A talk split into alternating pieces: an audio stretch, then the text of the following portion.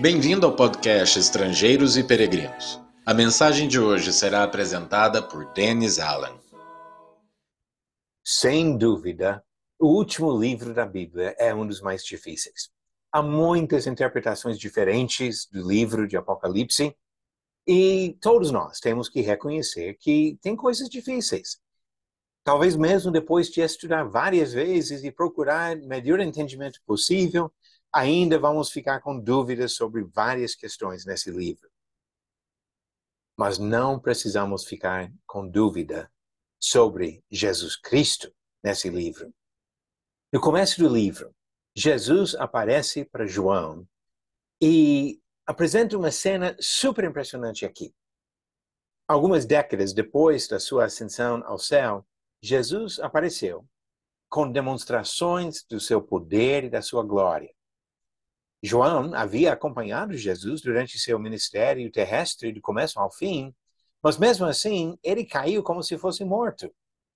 E Jesus se apresenta com toda a força de uma voz forte, segura sete estrelas na mão direita.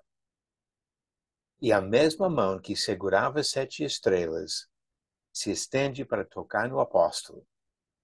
E Jesus falou as seguintes palavras de consolo para João: Não tenha medo.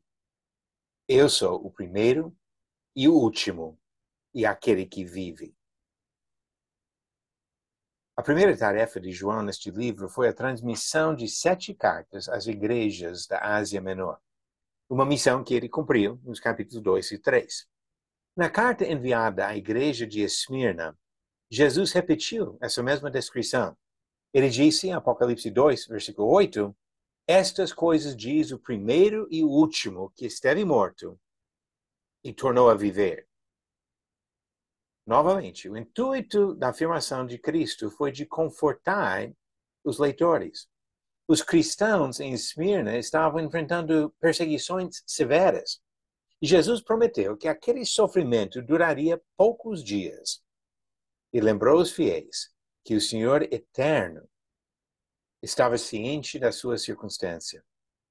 Por isso, ele disse à igreja em Apocalipse 2, versículo 10: Não tenha medo das coisas que você vai sofrer. O Apocalipse não é o primeiro livro na Bíblia que enfatiza a eternidade de Deus para consolar os fiéis. Encontramos a mesma linguagem na mensagem que o Senhor revelou pelo profeta Isaías uns 800 anos antes de João receber sua revelação. Isaías, capítulo 44, versículo 6 diz: Assim diz o Senhor, o Rei e Redentor de Israel, o Senhor dos Exércitos: Eu sou o primeiro e eu sou o último, e além de mim não há Deus. Nesse caso, também as palavras do Senhor oferecem conforto ao povo oprimido. Nos versículos 2 e 8 do mesmo capítulo, Isaías 44, Deus diz para Israel: não tenha medo. Devemos apreciar alguns fatos importantes nessas leituras. Eu quero destacar algumas coisas. Primeiro, observando, observando que Deus é eterno. A Bíblia, do começo ao fim, afirma essa característica que até define Deus. O universo teve início. Nós passamos a existir. Mas Deus sempre existia.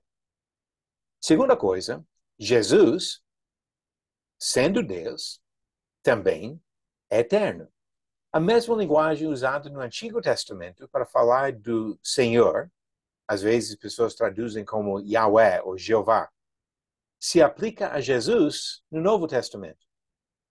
Quem nega a divindade de Jesus Cristo rejeita o seu próprio Criador.